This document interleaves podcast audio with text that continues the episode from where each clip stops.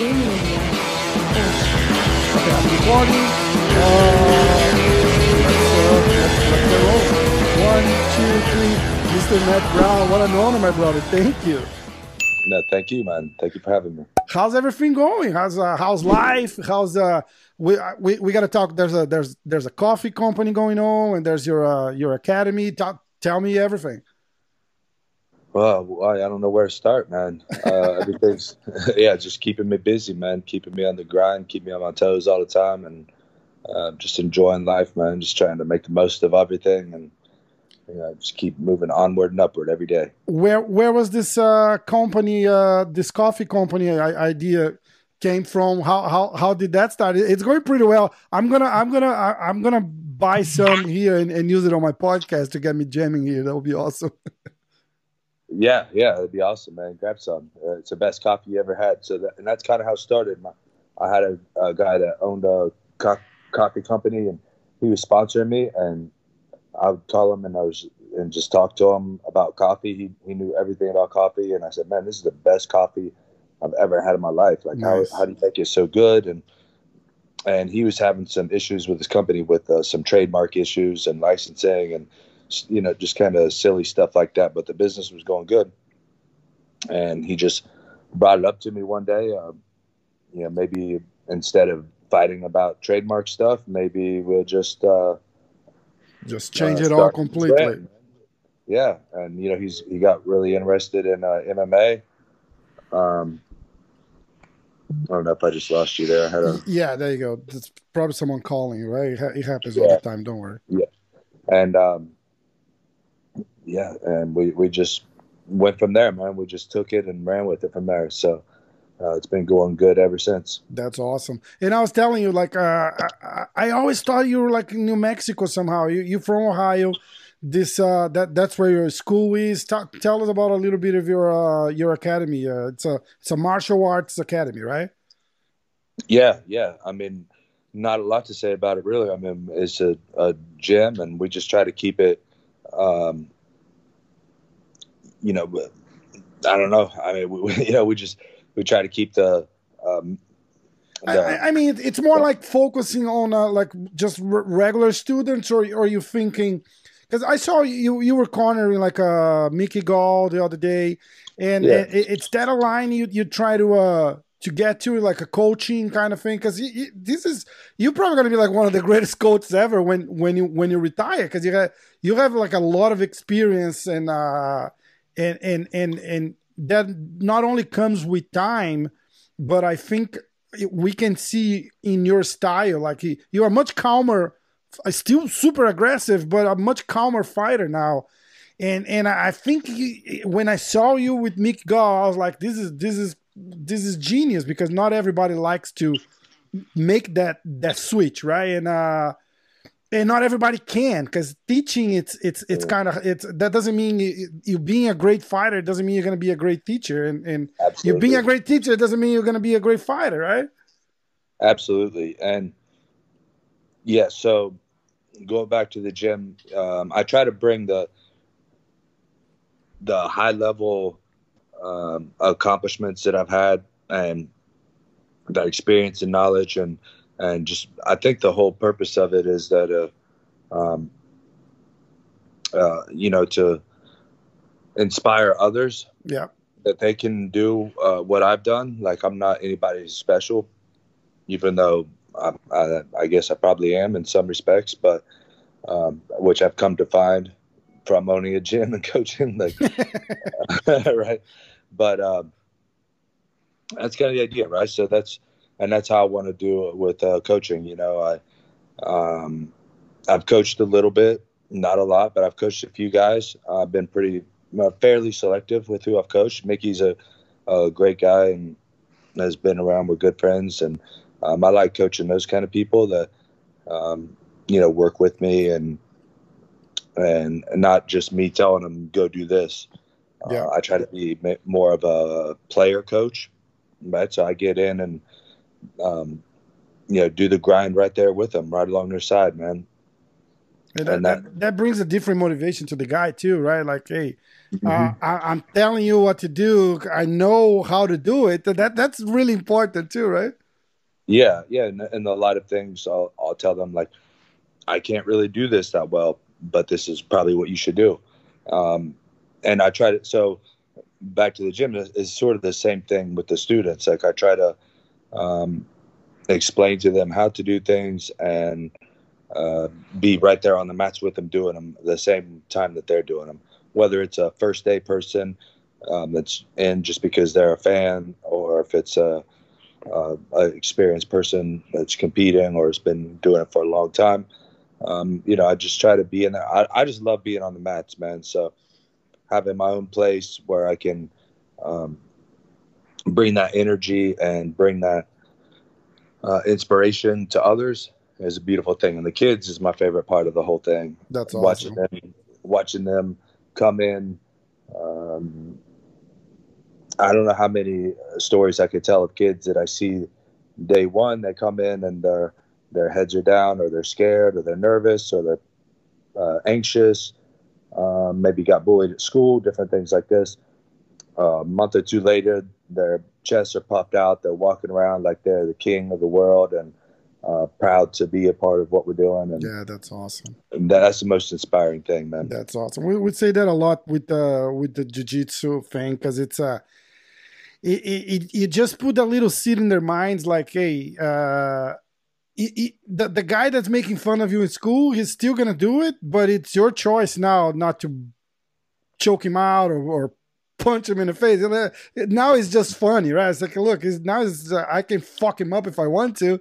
I, mm-hmm. I had a little, I, have a nine year old daughter, and, and uh, uh, probably people from the podcast are gonna say, "Oh shit, he's gonna tell this story again," but you don't know. So, uh, she she had a kid that was uh, it was a special need kid that was in uh in in her after school class, right?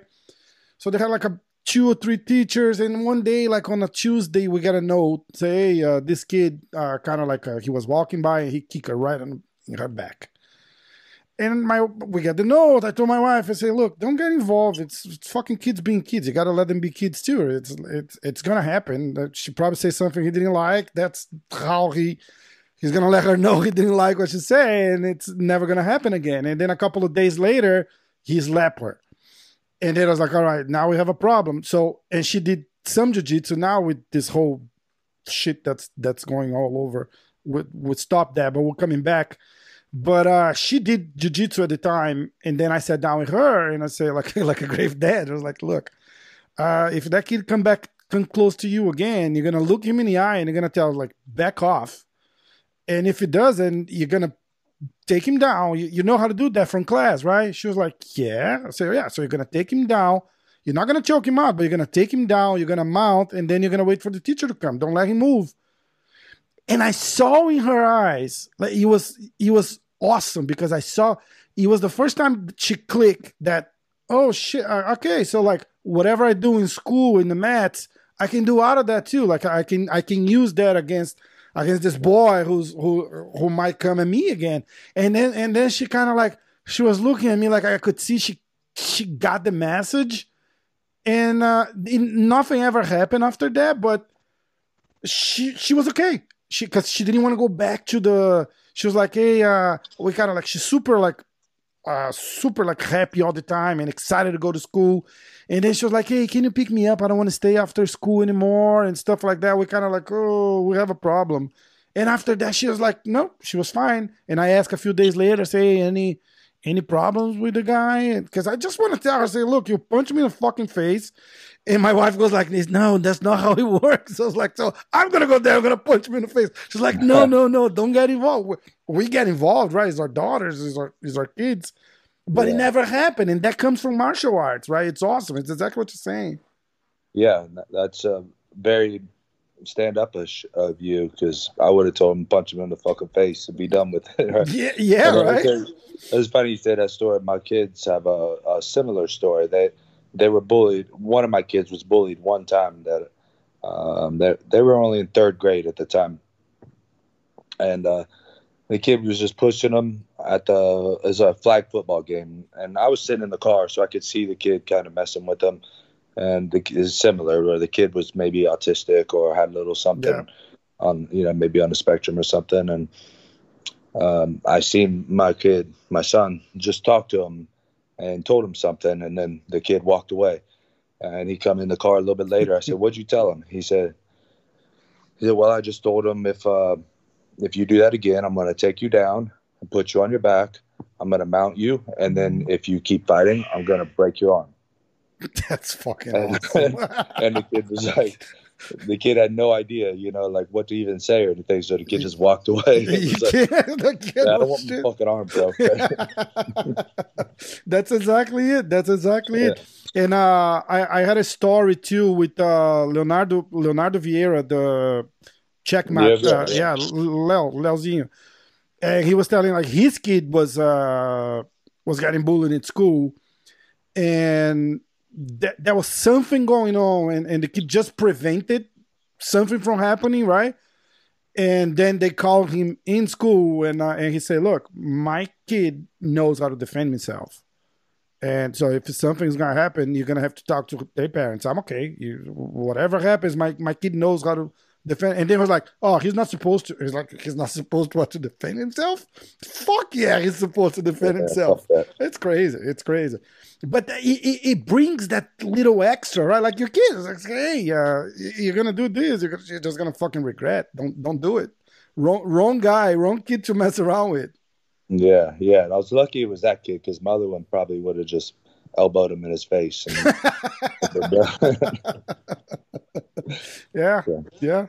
It's uh, yeah, that's a beautiful thing with the, with the kids, man. Like it gives them that confidence, and uh, I talk a lot about that with uh, the kids. Like, with, I'm not as much about anti-bullying as I am. Uh, I like to be more proactive. Like, yeah. anti-bullying means someone's bullying you, and then you have to do something back. So, um, what I promote more is you're gonna walk around proud with your with your head up and no one's going to want to mess with you. Yes. It's, you're going to be proactive about it and you're going to be confident and strong and the kid's just not going to they're going to see you're not the guy to mess with. That's it. And, that, it's a different time too, right? Cuz like our times like we we we we the same age uh when our high school time that was always bully and it was cool like you, oh, yeah. you get bully, you bully back but today it's a fucking like oh don't don't say this don't say that so and, and and if it go past the bullying part, that's when we fight. so nowadays, it's just there's like all this social media and uh and the keyboard war- warriors at school too, right? Because they they're mm-hmm. not gonna do shit in school, and then they come back and uh, they go on Facebook Messenger or, or yeah. whatever those kids because it's happening. Like our kids on Facebook Messenger with friends, and then you see like hey, this girl, because my daughter goes like, hey, she doesn't get involved, but she's like, hey, today that we have a little group, and this girl was talking shit to that girl. I was like, all right, so you out of you out of the group because I don't want you to be part of that. I don't want you doing to anyone, and I don't want anyone to do it with you because I, I am not gonna control myself. It's like I. That that's not how I work. so yeah, I was yeah. just gonna tell her, say, no, you're a good day, fucking beat her up, and and my and then my wife is mad. She's like, don't tell her to do that. I was like, shit. nah, fight's a, a part of uh, childhood, right? Uh, yeah. It's a, a standard, normal part, man. And you know, you got to you get. There's got to be a hierarchy, right? Yeah, at some, yeah, at some point, yeah, that that that that's our time, right? Like that, he, was like yeah. that. You, you know, there was a kid you you go fuck around with. There's a kid you don't, and you got to yeah, know yeah. that too. I mean, I think we, most of us went through something, and like I got bullied a decent amount, and uh, you know I would fight back every time. Yeah, and I it. got my ass kicked sometimes for it. more times than not. When I was a kid, I got my ass kicked because I was getting bullied by the bigger kids. But uh, I learned, uh, or you know, they learned that if they're going to bully me, there's going to be a fight, even if they win. Yes, yes, that's it. That's it. And they didn't like that shit. Yeah, yeah, I, I wasn't like you, but it was I, I was I was knowing uh, uh, early, just before my my high school, because my, my first fight it was with a kid with a broken arm. He he had fucking, but he wanted to fight so bad, like he was pushing me, he was trying to punch me with the with the cast in his arm and shit. And I went there and fucking kind of like kick his ass, and then people were like, "Oh, you were that guy who beat the guy with a broken arm." So that's kind of what what Drago's like. All right, so I'm sorry, not a not a good uh, not a good merit to be known by. Look, oh, uh, how how did you get? And and that's some of that stuff stuff we're gonna talk about. You probably said a million times, but I just want people from Brazil that uh, to know how how did you start in in in martial arts and and fighting? Yeah. How that journey until you get to the UFC? Well, I literally just went and signed up one day. I had never trained or anything, and I just went. There were that was back in the days when there wasn't commissions and wasn't sanctioned or nothing, and I just signed up. Um, that that's really that was the start, and then I won the first couple of times, so I thought I was a real tough guy. Did you? Did and you? Then, what? What were you training before? Uh, when? No, nothing. No. no, no, it was nothing. I didn't train at all, and then, and then, um, excuse me. Um, like I said, I won a couple of times, so I thought I was a tough guy. I was like, dude, this is uh, this is easy, you know. And then finally, I did get my ass kicked and I decided, you know, like a really technical guy, like a guy, he beat me with technique and mm-hmm. how everything just beat the living hell out of me. So I decided that, that type of wake up call. He say, "Shit, I'm never gonna beat this guy," right? Like, yeah. That's how I felt at the time. Yeah, I'd beat him now though, but for sure. But the uh, it, it got me to go to a gym, you know. So I finally went to a gym and then I really got my ass kicked when I went to the gym because now I'm getting beat up in jiu-jitsu, I'm getting beat up in wrestling, I'm getting beat up in Muay Thai and, and boxing. And um, but I was fortunate that the first gym I went to was really good pros, and they were very helpful.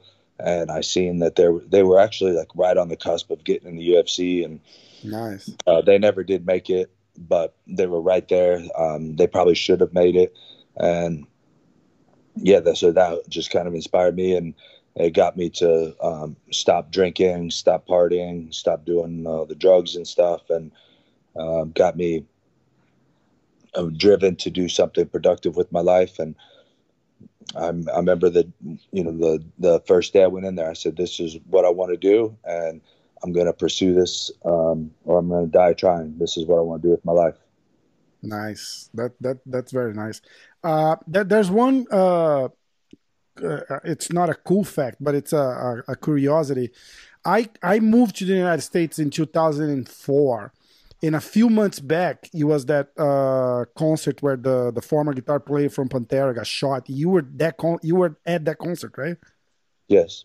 That that's I, I was reading that and I and, and, and I just saw a fact because I, I remember so clearly that and and that's uh pe- people kind of know you because of the, the, the the it's not heavy metal it's like a it's heavy metal. Yeah. It's, it's, heavy metal for us. It's it was always heavy. Now there's like all different names, but uh, groove metals. That that's from that's from like your, your teen years. You always like that type of songs and uh, concerts and that kind. Because I can see like you like you were saying now, like you would just go and sign up for a fight, uh, and that's kind of how you are, like right, like getting into fights and parties and, and and rock. When you say like the parties and and, and fights and stuff, uh, it just brings me the, the the rock concerts, the old style, the the old the old fashioned uh, way to go to rock concerts. yeah, yeah, I used to love it, man, when I was a kid. I, now I'm the guy sitting back in the corner and chilling and actually watching the show and enjoying it, but yeah, the Pantera was actually my first concert um, on the Reinventing the Steel tour.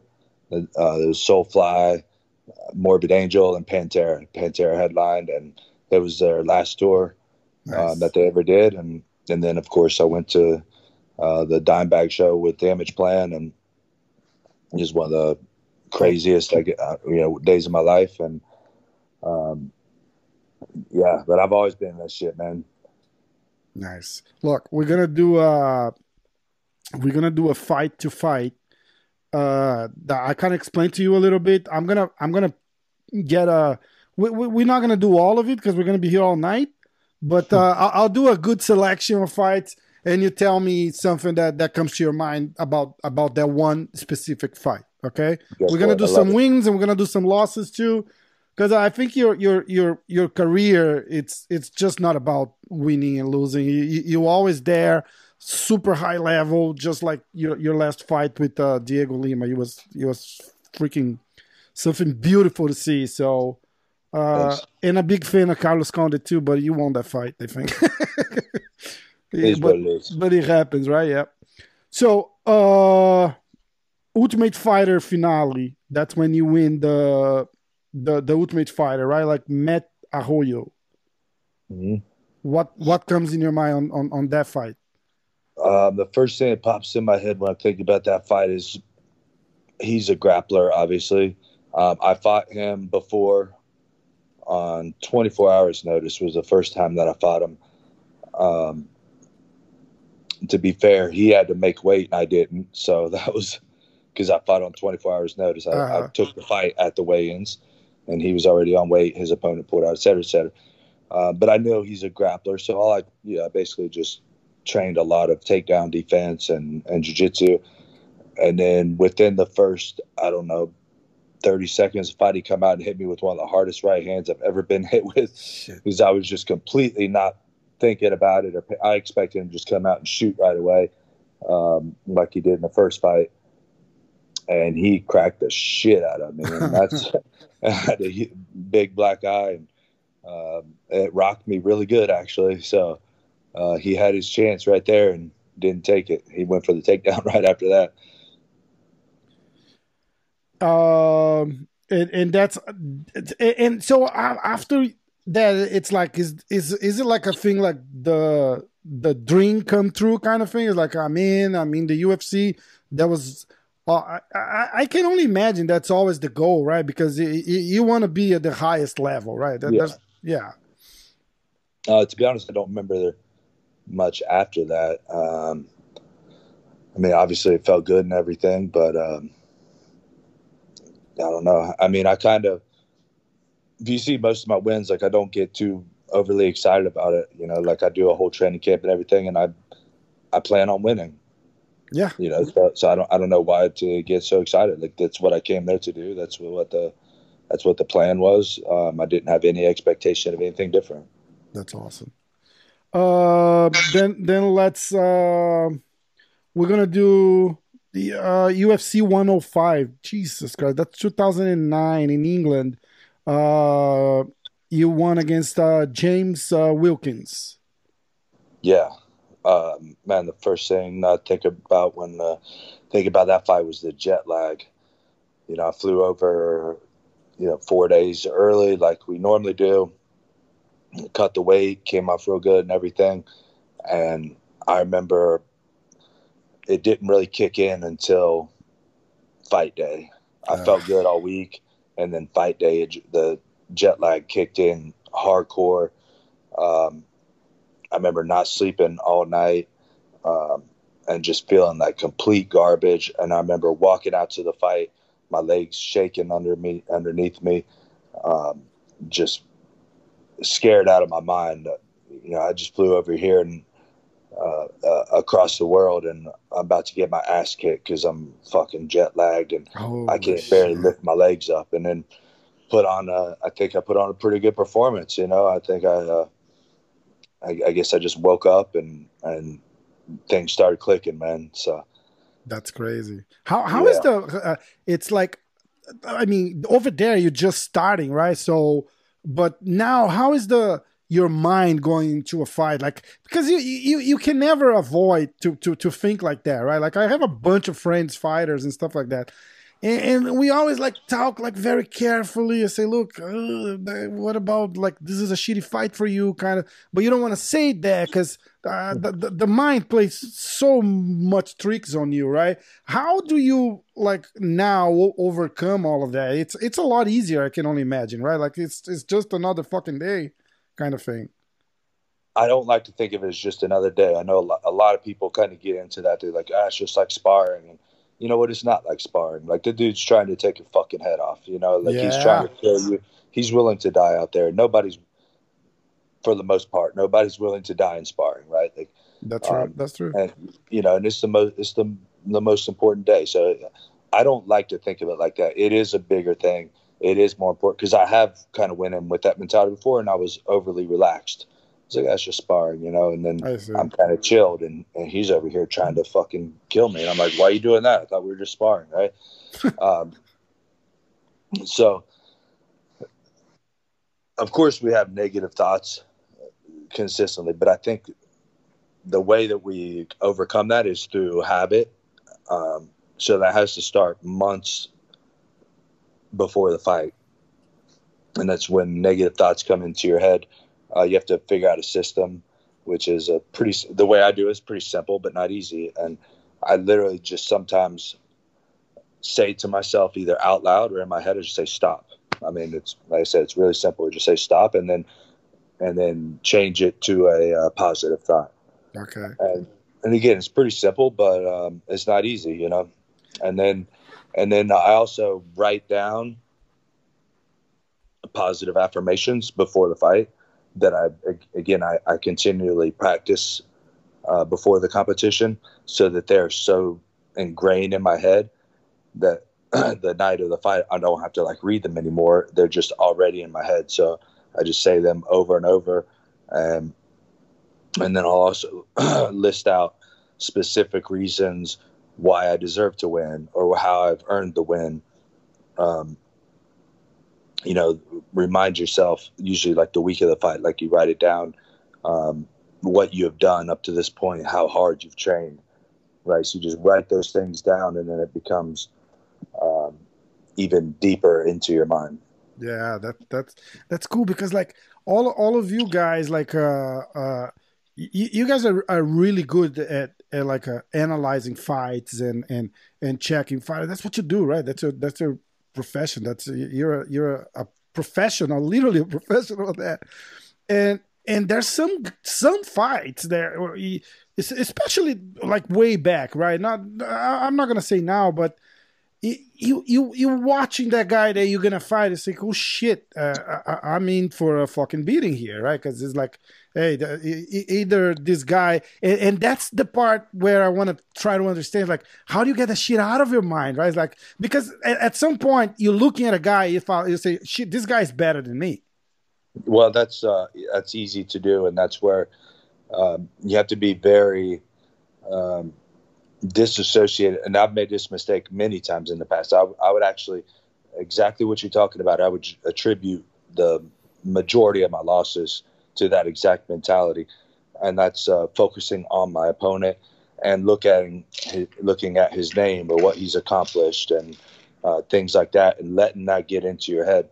And then what I at least make an effort to do, whether I accomplish it or not. Now I, I don't look at their their name I look at them as a human with two arms, two legs, yeah. and and they bleed the same as me. And look at it almost like a robot. Like, okay, what does this robot do that I need to deconstruct what he does? Um, you know, that I don't need to have a, a name to him. Um, I, I, don't need to think about uh, his accomplishments or anything like that. I just think if it's a human being that accomplishes uh, or, or just performs these specific actions, deconstruct that, and from there, forget about it. That's so you do that at the beginning of camp, and then you forget about it. And you know, again, it's all about writing it down, having a, a, plan and strategy. So write down, okay, this is what he does. Um, so now he's just a, a, few blips on a piece of paper. And ju- just and, like and a guy with a bad wrestling or or, or a bad left hook yes. or something like that that you can explore. Right? Yes. That's awesome. Yes. So, awesome. so now it's written down on a piece of paper. So now in training, you can say, okay, now how do I beat this? Uh, you know, on a piece of paper. Uh-huh. You know, uh-huh. this. How do I beat this piece of paper, rather than how do I beat that person? Yeah. And then, and then from there, you know, you, you just implement that into the drilling, and and then it becomes really about you and not about him. Yeah. And and that's the the biggest thing that uh, I, I think has changed for me and made me a better fighter is uh, the focus on myself rather than on who's standing across the cage from me. Even uh, if you lose, it's better, right? Because you're like, shit, what did I do wrong? Exactly. That I let that happen, right? Exactly. It's yeah. it's all about yourself. It's a it's a it's a thousand percent um, what's in your control, which is what you do. That's awesome. That's awesome, and I love that. Uh, then uh, then you fought you you fought uh, Ricardo Almeida. Uh, you, you you remember that? I'm just gonna say Ricardo Almeida because I I know. My trainer Renzo's here, and uh, and I I know Ricardo for for a long time, and I and and I, it just comes to my like shit, Ricardo Almeida, and that reminds us how long it been in the game too, right? Yeah, yeah, yeah. Um, that that's a, a, a that's a good one because that that was specifically a fight what we were just talking about where I was so involved with like who he was and what he had accomplished. You know, I, I watched him back in Pride and Pancrase and you know these. You know, I looked up to him so, or Abu Dhabi. I mean, I don't, I don't Abu know Dhabi, yeah. Abu Dhabi, and I, and I, I looked up to him so much, and then standing across the cage from him, I couldn't believe I was standing across from Ricardo Almeida. Shit. And, and that really, uh, to be honest, I didn't even realize it at the time how much of a problem that was. So I hadn't done that self exploration until later and realized how big of a problem that was. And um, so that, that's uh, that's sort of the biggest thing I remember from that fight. Just looking across, like, like, damn, this is you know a real legend right here. This is a true pioneer, icon of the sport. And in my head, I didn't feel um, significant enough to be in there with them. And that there's and there's there's different uh, sense of because uh, like I, I remember talking to uh, Renato Moicano and uh, and he was telling me about when he fought Aldo. He said, "Shit, I looked across the kid and that was fucking Jose Aldo. Especially for that that guy, he grew up from Brazil watching the guy, right?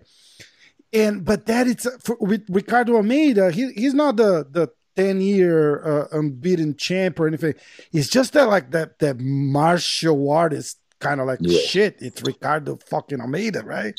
Yeah, yeah. I, I, get exactly what you say because because people are gonna say like, "Shut, come on, he was never like that good of a striker." No, it's fucking Ricardo Almeida, like a ADCC champ and fought pride. You just respect the guy for his legacy, kind of thing, right? Yeah, for sure. And there's a little bit of other backstory um, behind that fight too that maybe affected me a little bit, but we don't really need to worry about that. But uh, like I'd trained with him before and different things, so I kind of knew. Oh, really? Okay. Yeah, I kind of knew how good he was, and again, I let that shit get into me uh, on the inside, and um, again, years later, learning all this, now I can look back and say, okay, that was certainly a problem, and um, but it's not a matter of whether it was a problem; it's a matter of whether you fix the problem. Yeah, exactly, exactly. And then uh, we have the fight with uh, John Howard in. Uh, mm-hmm. It was UFC Kongo versus Barry in June 2011. Yeah, you, you yeah. remember your fights really well, like all of them, or, or there, there, um, something that gets a little more foggy because it's it's it's been a while. No, I remember him pretty well, to be honest. There's that's yeah, that's is that's why this is a cool little little piece you got going here because there is little things I remember about each one, but not oh, all, all of them. Yeah, really, exactly, really well. exactly. Yeah, I don't want yeah. recap of the fight. It's just like what do you remember from that fight? It was like uh, you could say, look, I remember uh, he was all sweaty and stinky, and I didn't want to get close to him. There's a bunch right, of shit, like whatever, whatever comes to your mind. Um, a couple of things with that one. So I was supposed to. He was a, a replacement about five, six weeks out, I think. You know, he still had a full training camp and everything, but my original fight was way easier than him, is what I remember. I can't remember who it was, but mm. when they told me, yeah, replace him with John Howard, I was like, holy shit! Like this guy's fucking way tougher than, uh, or John Howard's way tougher than the guy I was supposed to fight. Right? I, I got to fucking oh, shit, right? yeah, kick it to another gear or something. Right? And, uh, you know, I was, so I was pretty excited for that fight. And uh, the one thing I remember mostly about that fight is that dude was one of the strongest guys I've ever felt in the octagon. Um, hit so fucking hard. It was it was. I remember blocking some shots with my forearms and and feeling it um, go through. And I was like, damn, this guy, I, I got to really watch out. But I probably felt more in the zone in that fight than I had in any previous UFC fight. I really got in my zone in that fight, and I think it, it showed in my performance. Oh wow, wow. Um, he's still going. He's on. I think he's he's fighting for a PFL. I uh, yeah. I, I I watched him a, a, a, either a few months back, and now or it was the last season. Uh, but but I remember I, he's from Boston too. I think. Yep, he is. Uh, then we go. Uh, Chris Cope on UFC 143 in February 2012. Yeah, so that guy, uh, he was kind of annoying guy, right? Like he was always doing the woos, and um, I remember, like I hit him one time, and he did the woo, and I was, I just remember like, dude, I'm gonna fuck you up for that shit. like, you are not doing that shit to me, man. And I'm gonna show you the, next, fucking woo. yeah, yeah. Then the, the next time I hit him, uh, it, it, cracked him pretty good and and finished him. So. Let me know how that worked out for you. yeah, like that shit was so annoying, man. So what do you mean woo? Like you you punch was like woo kind of thing like that? Yeah, yeah, like that. he he did like the the wrestler. The, what was the wrestler? Ric Flair or something that used to do that stuff. I don't remember. yeah, I, I don't know wrestling that okay. well, but but it was, he was copying one of the WWF guys. oh, so shit. Then we go with uh, Stephen Thompson on UFC 145. Yeah, um, the first thing that comes to mind that fight was all the the build up to the fight first because he was obviously um, you know just so hyped up and this uh, Le- Machida twin brother yeah. lost somewhere in time, right? yeah, and you know he just destroyed everybody he fought before that. Um, there's a little backstory too. So his um, his academy that his dad owns in the one of the Carolinas, North Carolina, uh-huh. Was right down the street from my cousin's academy. So they had had like a 15, 20 year kind of small little war going on oh, between oh, each wow. other. Right? Yeah. And so that made it, you know, even a little bit more personal. And so the build up though, I got, man, I had his fans sending me tweets all the time, these direct messages. Like, he's Do you hear your cousin on the corner just waving at them? It's like, hey, what's up? That'll be right, pretty right. dope, right? yeah, I mean, these guys were ruthless, man. They were talking shit um, about my family. They were talking shit oh, to me, like the the people and, from from the school and uh, I, I don't know, like the, the fans, the fans, right? Yeah, just these fans that were oh, fans wow. of him. They're like, he's gonna fuck you up but I knew all along, and I said it to him uh, long before the fight. I said Muay Thai is going to beat karate nine out of ten times. Like you're going to have to, you're going to have a, a, hard road here because I'm good at Muay Thai and you're good at karate, and um, you know those elbows are going to get through eventually, and they did. Um, but anyway, so we had the fight and everything, and you know I beat the shit out of him. Uh, really tough fight, really really hard fight. Um, you know he was better than I even expected um, made a really really hard fight. Um, but then afterward, uh, you know, I talked to him a little bit. I thought everything was cool, but we ended up both going to the hospital together because he actually um, about halfway knocked me out during the fight. I was kind of out on my feet. I remember seeing stars and um, and kind of losing consciousness for a second while on my feet, and then I woke oh, up and, and, I'm still fighting, and and I just threw a punch like, okay, well, I'm still here, I got to throw something, you know. Oh, and I think it just complete completely winged and missed, you know. But I was like, I just got to throw something just in case he's around, right? And um, so anyway, so we both had to go to the hospital after, and we're both so like I said, we were talking a little bit, and I go, hey, you guys, we only have one ambulance here. Does one of you want to wait, or do you guys both want to just go in the ambulance together? So we went in the ambulance together. I'm like, yeah, that's cool, no problem. But then on the way to the fucking hospital, his dad starts talking about a rematch, like in the in the, the ambulance. ambulance. yeah. and, and, I just told his dad, I was like, "Look, I was like, we can fucking finish it right here." like, like you, you know, I was like, I was like, you want to you want to talk about a rematch? Like we can rematch right now, buddy. and uh, he kind of quieted down after that. yeah, no shit, right? This is so awesome. It's just like you're like that no nonsense guy at all. It's like a rematch. Well, we fucking here now. Let's just do it. yeah, like we're both in we're we're in a closed space. So let's go. No one's gonna break us up in the ambulance. this is awesome. All right, then uh, we have uh, Luis Ramos in uh, June mm-hmm. 2012. That was pretty quick turnaround too, right? Mm, yeah, it was guess. like two months from the Stephen Thompson fight. Oh wow, I didn't even realize that. Yeah, yeah. I mean, I love fighting, man. Um, you know what I remember about uh, Ramos was um, he blew me away with how strong he was. Another guy that was just you know, back then that was before USADA, you know, and yeah, that's a that's an important note. Yeah, no, I'm pretty sure he had a little bit of help because that dude grabbed me and I was like, "What the fuck? Like, like how are you this strong at this weight, buddy?"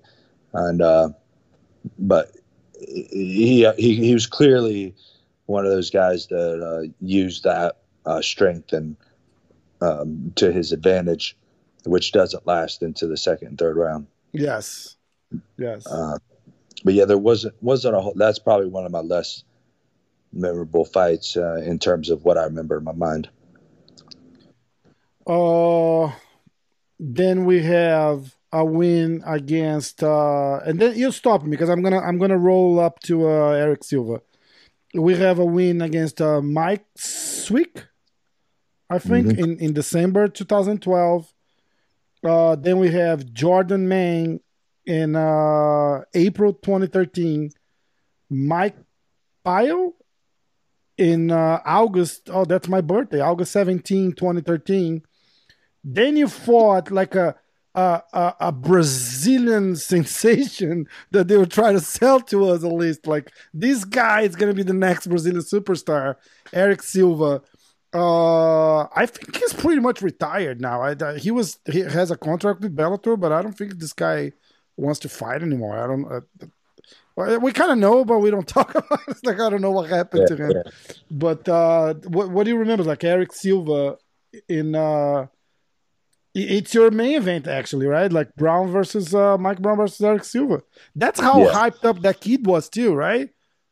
Mm-hmm. Yeah, and that was sort of the whoever won that fight was going to go on to a contender fight, which is uh, exactly what happened. And um, yeah, he was very hyped up. It was funny. So I had watched Erick Silva long before he was in the UFC. I think I just randomly came across a YouTube highlight or something, and and I was like, "Damn, that's a bad motherfucker yeah. right there." he, that back in the jungle fighting, you know, he was just smashing people, and like I said, he all the hype was real, you know, and yeah. uh, that fight was in my not my hometown, but uh, close to my hometown. So I had more family there than I had at my family reunion, and it, it was just a packed house. All the um, so I was just embracing the moment, man. There was it was finally a main event for me. Everything I'd worked for my whole life was finally yes. uh, coming there, and um, it just felt so good, man. I, have always performed better, and the the higher, the more pressure on me, the the higher the stakes, the better I perform, and um, you get that. You get that feeling like I, I that I made it kind of feeling. You see, you're fucking like like I said, like it's your main event kind of thing. Like, do you do you like? Oh, I made it. It's not in a cocky way. It's it's just like holy shit. Like look back and, and say, I'm fucking here. Like it's it's I'm the main event. Kind of like do do you kind of tap yourself in the back about that at all? No, no, not at no, all. Not at all. Uh, I've always believed that it should be bigger and better than what it is. You know, uh, you know that fight. Again, I'm in my hometown, close to my hometown. Um, there's billboards everywhere for me that I'm seeing myself on. The UFC oh, has me doing tons of media because you know he's Brazilian, so he's not doing as much media as yes. me. They got me going to all the TV stations. They got me visiting with the the Bengals. They got me doing this and that. you know, my schedule is crazy. I never once it never crossed my mind that I made it. I thought this is the beginning of more. This That's isn't awesome. big enough yet.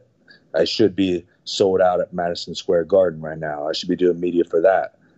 Um, should be Dallas Cowboys Stadium. That's what it should be. Yeah, that's where that's I should awesome. be.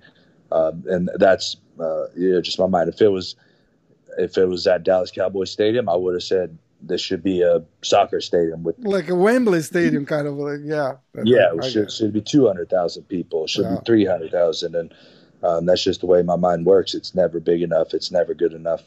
Um, and so that one, yeah, I never had that feeling at all, man. And uh, I just felt like that's where I belong. I, um, for that fight, man, I had the best training camp I ever had.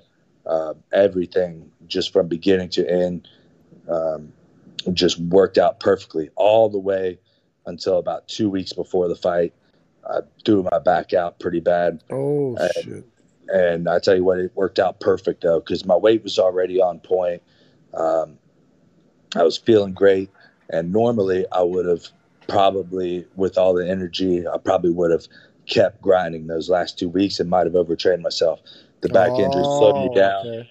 I healed it up in the last two weeks, just rested it, and it, it, taught me a lesson. You know that I could take those last two to three weeks off. When you have, I mean, it was a you know, 15, 16 week camp. You know, yeah. You know, I was you know, so I've been grinding for a long time, um, but that and that was the only injury I had the whole time. And um, that showed me like you know once you're in that good of shape man it's not going to fall off that quick. So it was a blessing in disguise. So i went into the fight fresh. Uh, my back was healed up. I felt great. Um, i was so excited just to get in there and fight. And uh, i was just feeling uh, the energy man i was feeling the energy from the crowd and i knew that that was my night i knew that everything uh, had come into place and, and there was nothing that was going to stop me that's awesome. That's awesome. And then you got you that that was actually your third bonus, right? I skipped right through the the, the first two ones against uh, Jordan Mein, which was fight of the night.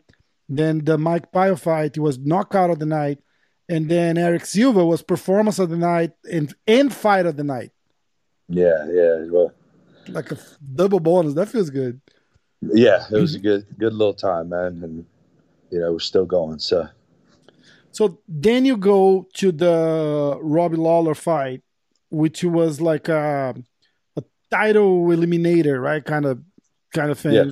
Uh, what what was going on there? I, I am I'm, I'm reading here. I, I don't remember that. Uh, that you didn't make the weight, uh, but he it was a fucking fight of the night. So how, yeah. So the the weight was uh, that's a kind of interesting story, I guess. So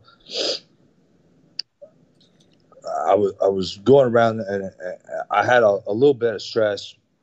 Maybe would have made a little bit of problems. Like my this one coach that I had back then was just a fucking aggravation. It just a, one you know just being a problem the whole week. Well, anyway, it, it didn't matter. Um, I was like, I oh shit! Pound. I think I remember that. That was like a. Uh, it was with you. Like there was like some kind of commotion. Uh, or or, or, like a fighting or something on fight week or something. That that's what you're talking about. Yeah, it was the same coach when uh, when I fought Demian Maia later.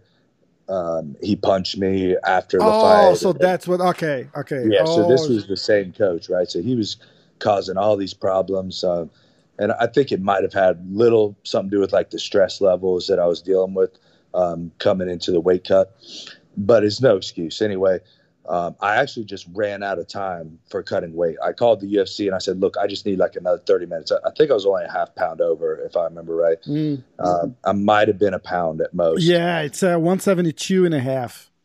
Okay, a pound and a half. Yeah. Um, I just called him. I said, "Look, I, I just need like, you know, another 30, 45 minutes." And they kept, they said, "No, like the weigh-in is at this time, and if you don't make weight at that time, then you'll have an hour after that to make the weight."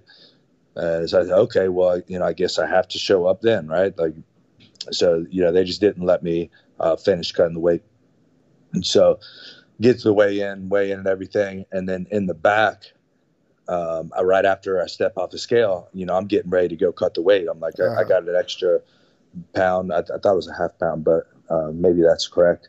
Um, I said, okay, I got to go run this off real quick.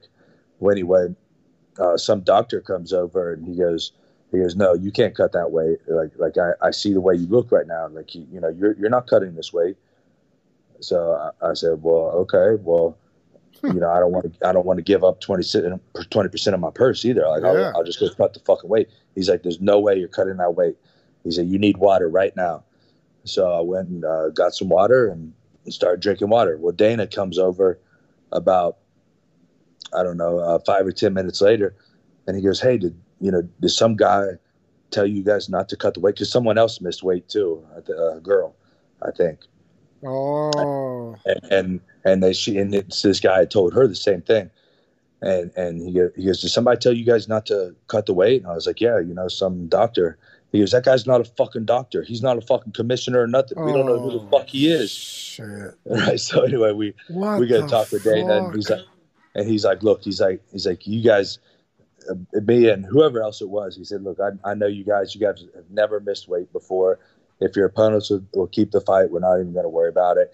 And didn't charge me my twenty percent, and and just yeah, uh, went went on about our way. So that was pretty interesting. Pretty that is crazy. Story. Yeah. So this is just some fucking random guy just comes up and tells us not to come. and it worked out great for me because I really didn't want to cut the weight, you know. But it's uh, especially that last pound, right? It sucks. Yeah, yeah, I, I hear. Yeah, but it, I would have got it done. Like, uh, yeah. I've never missed weight in my life, and and like I said, I just mistimed that one. So, um, you know, it, it, it, works out fine either way. Um, but then, you know, we finally get to the fight, and um, you know, what a great fight, man! Lawler's yeah. a fucking warrior, and this is the one thing I remember about this fight well, I learned a huge lesson in this fight about the levels in MMA. He's the first person in my life I ever fought where I punched him and I punched him hard and I rocked him and I hurt him and he responded properly. He responded like a warrior. You know, he responded with either throwing back or being comfortable with being hurt like that. Holy you know, he shit. kept blocking, he kept his composure, he kept his eyes on me, he kept moving and uh, I'd never fought anyone in my life before that where I hit them that hard, and they continued fighting like a warrior. Wow! Yeah, everybody was... else I ever fought before, when I hit them that hard, it was close. It was the beginning of the end, yeah, uh, or or they would have just went down, and uh, that really threw me off. Just because I, I, you know, I, I hit him with some really good shots a couple of times and uh, you know he was rocked. I mean, you can watch the fight, you can you can see clearly like he's rocked and he's hurt. And I was like, what the fuck? Like this dude is, is he's just going to stand here like he's, no, he's just gonna, and that's what you're saying yeah. about levels right like he, you reached that championship level yes. and it, it, it was so funny you say that because uh, uh, something that that really uh, it got stuck to me with uh, i was doing a show with uh, darren till and he was like, "Look, I, am not fucking shitting on, on on the guys that are out of the the top ten or anything like that. But like you're in that top ten, and that then you go into that that that top five. It's a different fucking planet." it is right. It's like it everybody's yeah. tough. Don't get me wrong. The fucking great fighters and but you get into that top ten, top five. Say it's a different level. You never see anything like that. Yeah, particularly when you're with those guys like a Lawler or you know, the, or the champions, you know, that are not only in the top 10, but have been tested in the top 10. Yes. And, and you know, they, they're, they're solid, uh, top 10, regular top 10 guys where, uh, you know, they didn't just make an appearance and then fall off or something, but, uh, you know, the guys like that that have been through the grind, have been former champions and, you know, that, yeah, it is, um, it is totally a, a different level that is, um, I personally wasn't prepared for it as I thought I would be. Yeah, it's it's it's it's crazy, right? Like it, it, I can only imagine. Look, I'm not a fighter. I, I, never pretend to be one, but I can only imagine. Like like you're saying, like to, to hear a guy like you saying it kind of fucking throws me off because you, you you punching with something that you're so used to. It's like I, you know that punch, right? It's like I said, you, you would knock out like nine out of ten guys. Yeah. And the guy's still there looking at you say, Oh, all right, so what's next? And say, Holy shit. yeah, yeah.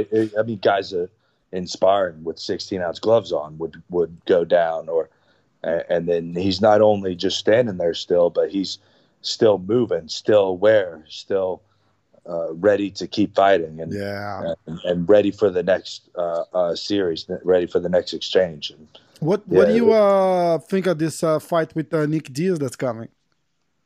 Nah, man, that's I mean that's an exciting fight to watch. I think it's hard to say where either one of them are at at this point in their career. So I think it's it's hard to make any predictions as to what'll go on. But um, the, that's certainly exciting, man. I put my my my prediction was uh, Lawler by decision kind of thing. Okay. Uh, I was like, hey, uh, Nick, it's a it's a it's a warrior, right? Like, but he's five years out. It's that, and and he's not like that guy that's grinding in the gym for five for this five years that he's not fighting. He's not training like two times a day. so so look, he he runs, he does his marathon thing, so he's in shape. He's always in great shape but it's not fighting shape. So that that's why I give a I give it a Lawler for now. Yeah, that's probably a good pick.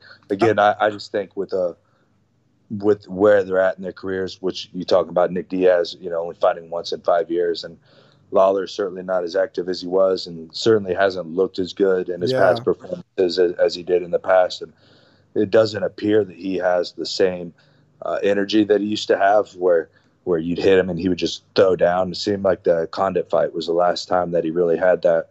And uh, yeah, you know, right. if, he if he can bring that fire uh, to this fight, then I, am with you. He probably can uh, find a way to at least get a decision. Um, but maybe again, you know, maybe that five years was good for Nick too. I mean, he could that too. Yeah, it's and that's what's beautiful about the the, the MMA game, right? Like, he, he, yeah. if you knew what was gonna happen, it was not gonna be fun. So that that for sure, right? Then you go into a Johnny Hendricks fight, and then like we're talking top of the top of the top for for for like two two straight fights, right? Because uh, you fought Johnny Hendricks right after he fought uh, Rob Lawler for the for the for the rematch and he was in a different level too. I had a uh, George St. Pierre here. He said he swear to God he was on something.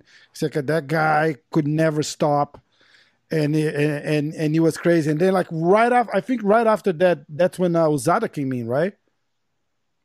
Uh, yeah, that that was actually. If I, I might don't quote me on this, but I'm pretty sure that was the last card before USADA was implemented. And, yes, and it was very clear when I fought Johnny. Um, I've said it a million times. He was on juice. There's no possible way he wasn't. And um, I know people within his camp at the time that, um, you know, uh, confirmed that he was on some shit. Yeah, and I, I, think with on his case, it was kind of a clear because his performance went down so much. It's like it's a yeah. different guy, like a different fighter, right? Like a different. He yeah. went from like a, a like a great fighter to like a like a top 30 fighter. He he, he would never make a like a top 10. Uh, it's it, it, was he was a crazy crazy difference uh, to see. Yeah, and it was a, a, boring fight. I mean, he he was able to out wrestle me and hold me down, but uh, I honestly I hurt him worse in the fight than he hurt me. It just wasn't a you know he got fucking out wrestled. You know, good yeah. for him, but um, you know. Uh, muscles and strength go a long way in wrestling. That's true. That's true. Uh, then you go uh, a win against Tim Means in uh, July 2015. Yeah, that was a, an awesome fight, man. Um, I, I, think Tim is awesome. He he was never cool to me uh, before the fight or after the fight, but I, I think he's fucking awesome, man. And um, you know, and I, I, actually have a lot of respect for him. Um, and I didn't really respect him much before the fight, but after I fought him, I thought, man, uh, that's another guy that's really at that level where, you know, I hit him a few times and, and was like, holy shit, man, like this dude is a fucking killer. But I, I said, I've been through the, the Lawler fight and kind of learn that lesson, you know, and Tim is at that level. Um, and he was the first guy I remember really in any fight uh, up to that point where he came right after me and didn't give a fuck.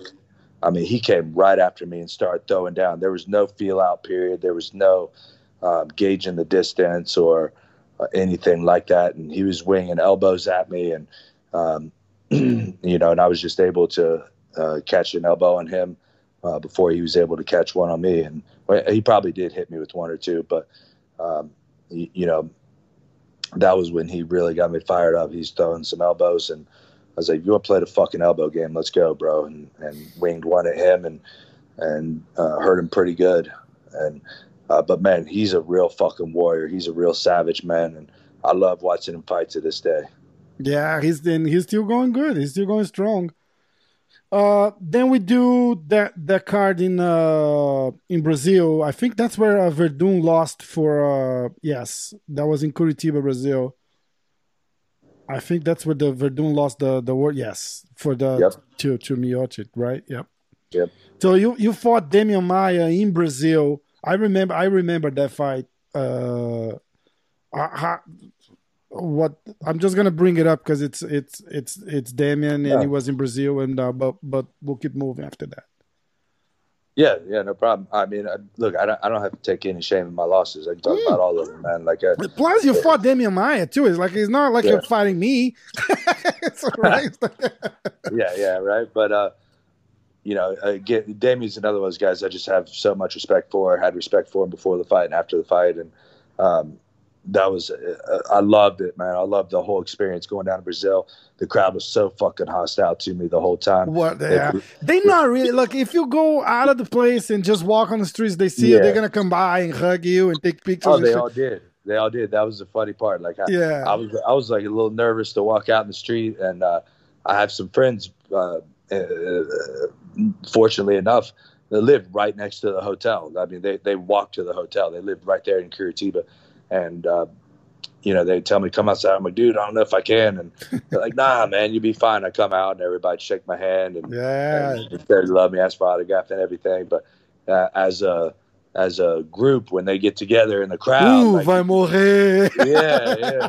And you know, it was cool, man. You know, made for a good show, and um, it made it uh, a little bit more exciting for me, and and kept it a little bit of fun. So uh, we had a, a great time, and um, and that was the fight where that former coach we were referring to earlier Yes. sucker punched me after the fight. So I'm sitting there the Sunday after the fight. He comes up. I'm drinking a cup of coffee, and he comes up behind me and, and punches me in the back of the head. And you know, at first I think, oh man, these fans are fucking vicious. like what the fuck, right? And I turn around and I see him running away. You know this, and I recognized him. I was like, what the fuck? And um, I always give props to Reed Harris, man, the vice president of UFC, and uh, he was, I think he's you know, sixty something years old, and he was the first guy up and chasing him down, man, and he Oh chased him. shit. Yeah, yeah, like he's a he's a uh, gangster, man. He's a straight G. I have much respect for him. Runs out, chase him outside, and there's a video on YouTube. If you if you YouTube Rodrigo Batti is his name, uh, Okay. you can see what happened down the street when he got the living shit beat out of him. Oh, And- I'm gonna look for it. And that was uh, one of, a friend of mine who who uh, handled that assault for me because I come outside, uh, you know, because I'm chasing him down too, right? And and I come outside the hotel and there's a, a huge group of fans right there, and they start like you know grabbing me and asking for pictures, and I'm like, no, where'd this fucking guy go? And you know they don't know what I'm saying. They just like his mind is like, woohoo, look at him. Yeah, yeah. Yeah, and um, uh, so I'm like, all right, well, I guess I'll just take some pictures. You know? but, but here, my uh, my friend was there that I said lived right down the street, and he, he speaks just a little bit of English, and he said, Matt, what happened? I said, man, you know, uh, Bachi fucking punched me and ran away. And he says, okay, I get him. and then you go on YouTube, you see what happened. Holy shit! I'm gonna I'm gonna put so whoever's watching this on YouTube right now, uh, the the the link is gonna pop up here somewhere. So if You'll you if you're listening on at the top of the Spotify, just just go on the description. I'll put the link there, so we can all watch. Let's go to the UFC 206 with Donald Cerrone. Yeah. Uh, um, Was there was there any animosity between you guys? I, do I remember something like something going on? Well, this- you know what? Um, I give it to Donald. I was, I was trying to make some animosity, but I didn't actually have any animosity, and I blame myself for that. That was kind of a dumb thing on my part. Um, but uh, everybody was telling. I kind of let people get in my head a little bit, you know, and and um, everybody was telling me, "Yeah, you got to get in his head. You got to talk shit to him. That's how you beat him," you know. So I kind of tried to a little bit, but that's um, I learned my lesson right there. Like it's not natural. That's not me. Um, that's not who I am. and he, he, uh, feel, he kind of can feel that too, right? Because everybody tried to do that after the Nick Diaz fight, the Nate Diaz fight, exactly. right? the Yeah, Nate yeah. Diaz fight. It's like, oh, that's his. uh He's uh kryptonite, kryptonite yeah. yeah. So getting his head, getting his head kind of thing. But if it's not natural, it doesn't doesn't have the same nah. effect, right? No, it's not me, man. And uh, I wish I'd never even fucked with it, but I let other people uh, influence me on that. Um, but you know, I thought we had a great fight, man. You know, um, unfortunately, I made one mistake and he capitalized on yeah. right away and knocked the fuck out of me. It's the only time I've been knocked out in my life. You know, more power to him. Um, that's one I've always wanted to get back because um, I absolutely feel like I should have won that fight. Um, you know, and I could tell a million reasons about it, but it, you know, it is what it is, man. Just one of those I'd love to get back. But um, much respect to Donald, man. You know, he actually he had a good game plan, fought me uh, the right way, um, stayed out of my clinch, stayed away from my elbows, didn't get too close to him. He kept a good distance and um, threw me off a little bit. But um, you know, uh, Donald's a cool guy, actually, man. You know, and uh, I'd, I'd, love to run it back someday. But that would be awesome. Yeah. That would be an, that would be an awesome fight to watch. Yeah. The the one I, I was trying to like when when you said that I was trying to uh, that Jake Ellenberger fight was the one he kicked you in the body and you kind of like go back right and, and, and like yeah, yeah. yeah, okay. Yeah, and it was just it was an early stoppage. Um, I was just recovering from the body shot and he threw some shots that didn't even touch me and then yeah, I, re- I remember that. I remember that. What goes in with, with, with your body? Is it, it does it fucking shut? Because it,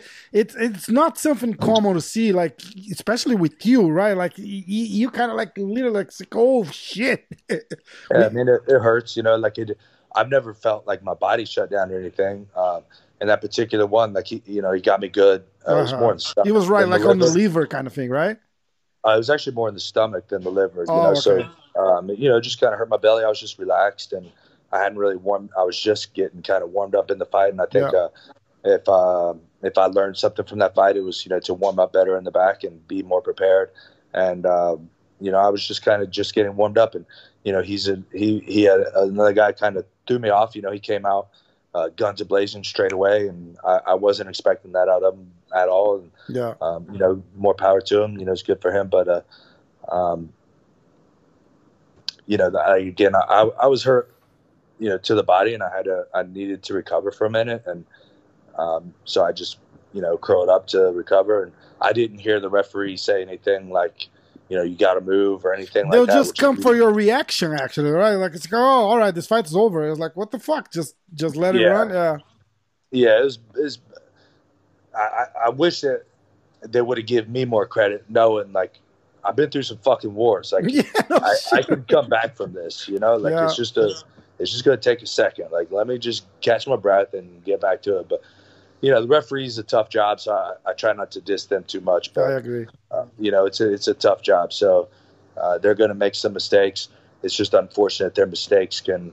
Uh, can really affect a motherfucker's paycheck. That's true. Yeah, I agree with that too. I agree with that too especially in that case, it's something kind of eh, like not easy, but it's kind of like something not as hard to to to analyze. Well, eh, eh, if if you're talking like a tough decision that that the the judges give it to someone, unless it's something like brutal, I always understand because they say, look, if we're watching again to see who won, that's it. It's like the, the guy's not wrong. Right.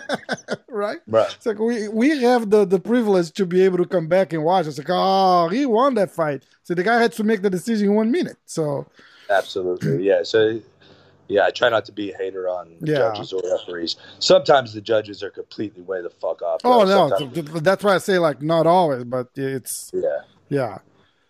Well, then we're gonna talk about that uh I think it's the the highlight of any uh, elbow knockout ever. That's your uh, Diego Sanchez fight, right? Yeah, yeah. That was. Um, yeah, but I mean, look, man, Diego, he should have stayed at forty-five or fifty-five. Um, he should. He doesn't need to be fighting welterweights. Yeah. Um, you know, I'm, I'm I'm proud of you know, having a, a great elbow highlight and everything. Um,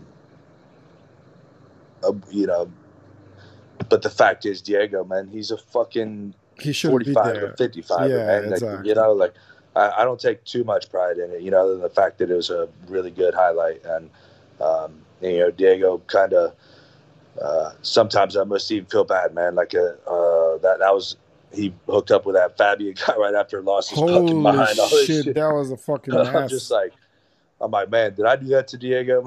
but, uh, but, but, you know what, man? Uh, he also just got me on the, the wrong time, the wrong place, man. I was feeling great at that time.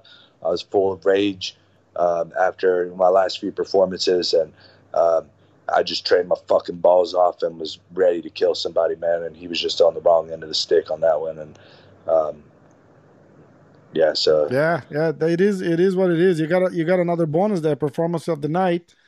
Uh, then we got the win against Ben Saunders, and then you back right. Like, was there a time in there? I'm trying to see the the timing here. There, there was, there's a big break between 2017, well, November 17, and then December 19. Uh, that's that's a couple of years. Is that like you say, hey, that was my last fight after the Diego fight, kind of thing. You you, you took yeah, a break and yeah. say, hey, I, am done. This is it, and then it's like, fuck it, I'm back.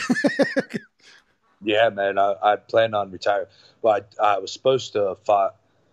Um, what was it, a couple months after Diego, um, and I tore my ACL.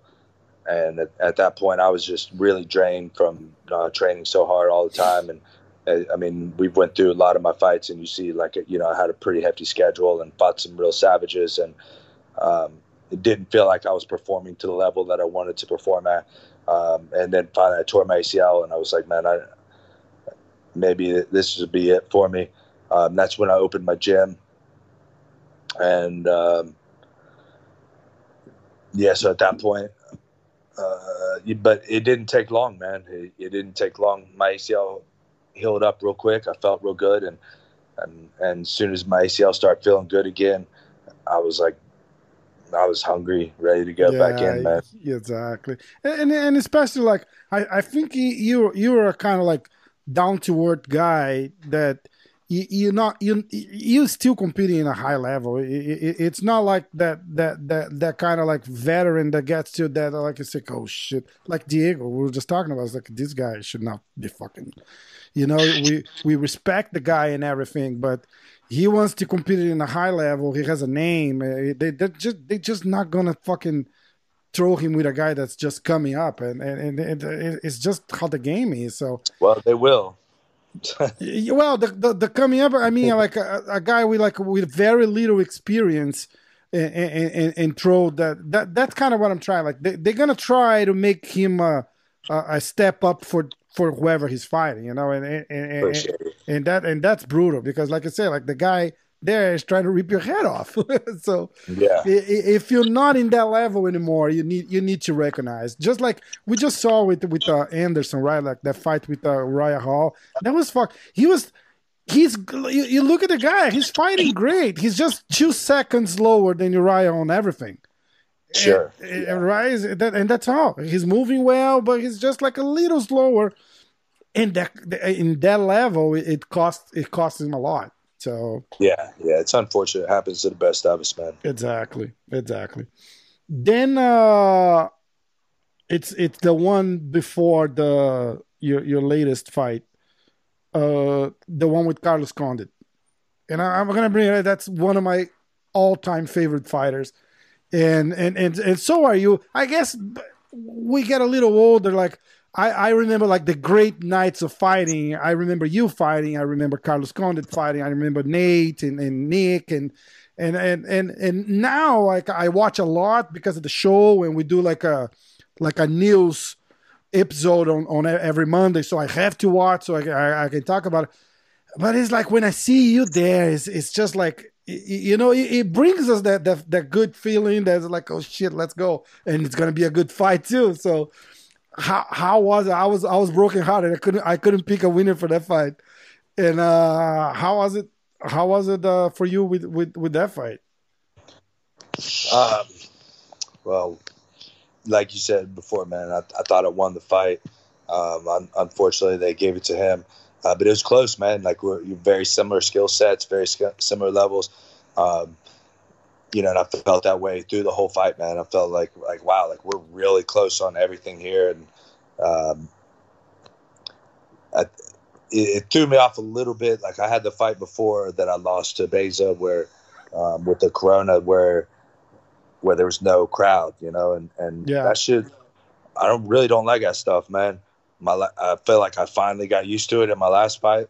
Uh, for whatever reason, uh, it just throws me off a little bit, man. But uh, I feel like I finally got more comfortable with it uh, in my last fight and was able to uh, kind of put that stuff to the side. But um, yeah, I mean, I, I just I, I respect Carlos, man. I'm, I'm so happy that uh, we finally got to fight, and I'd love to do it again with him someday, man. like, yeah, that, hey, that, that would be an awesome fight too.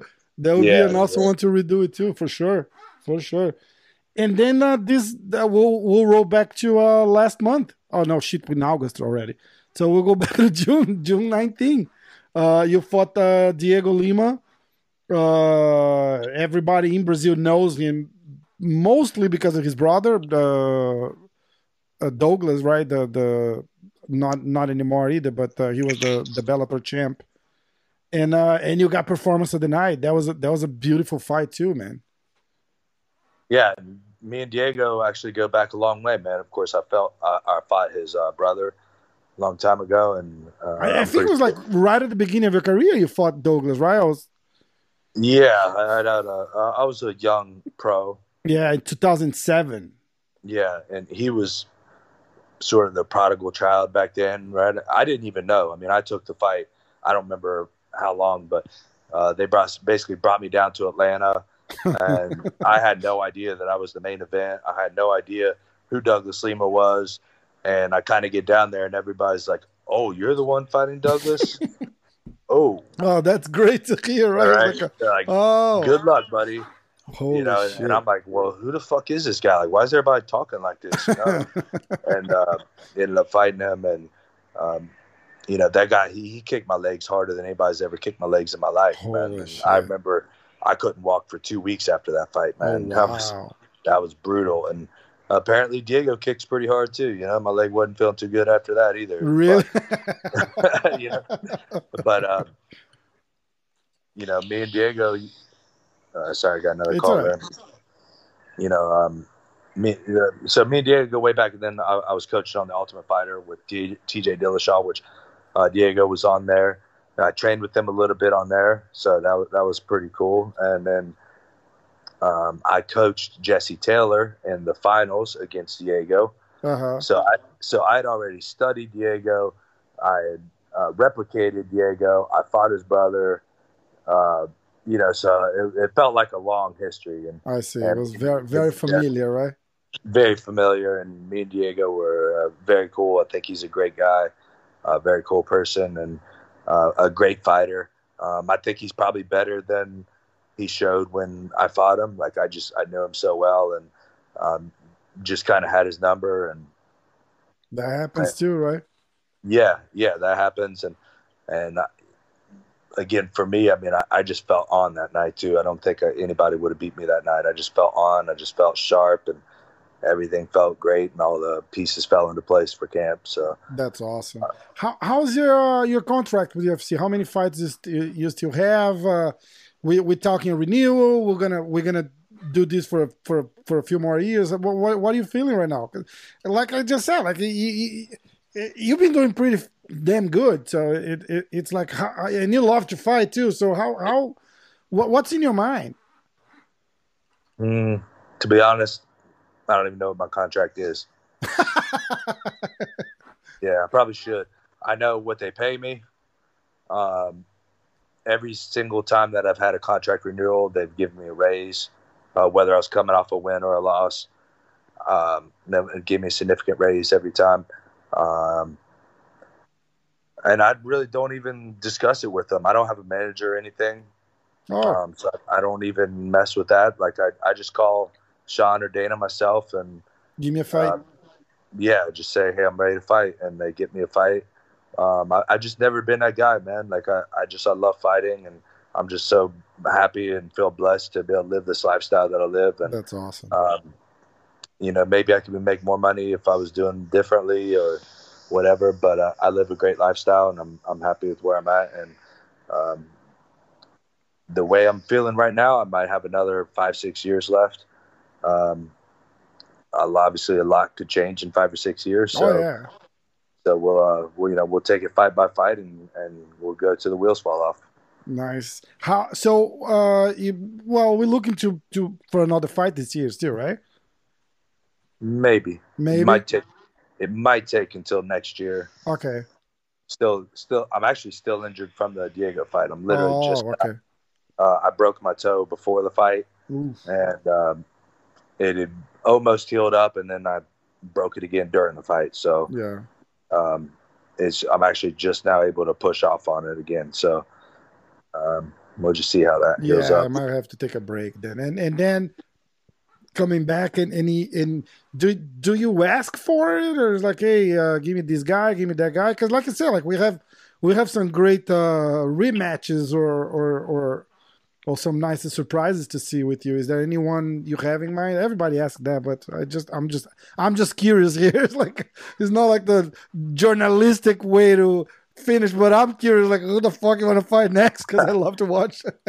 I, I you know I I've you know the, the cowboy rematch is appealing. I don't think he's going to fight at 170 anymore though. Mm. Uh, maybe maybe he would to rematch me. I don't know. Um, but you know the, the first well first first things first. I don't like asking for rematches. I don't like when ask people ask for rematches. Um, you know, you get your 15 minutes, and and uh, if, if you don't get it done that time, then you didn't deserve the rematch. You know, um, I think the time and place for rematches is when you know either fighting for a title and they've earned their way back to a title, or when it's um, uh, you know maybe a bullshit fight or or a bullshit loss that you know you clearly uh, judges shouldn't have given to, or you know there's certain situations, but you know when someone beats you, they beat you, and you move on. So I don't like asking for rematches, but with that said, um, I would just be excited. And, You would be an love- awesome fight, exactly. yeah, and I, I would just love to do it, and um, I would approach it a little differently. And uh, like I said, I respect Cowboy, and um, that would be my my first pick if I had the choice. Um, but um, you know, I also mentioned before uh, um, fighting Demian Maia for his retirement fight, which would be a, a great honor for me. He he kind of he made a post about it and pretty much turned it down already. So you know, uh, that probably won't happen, but.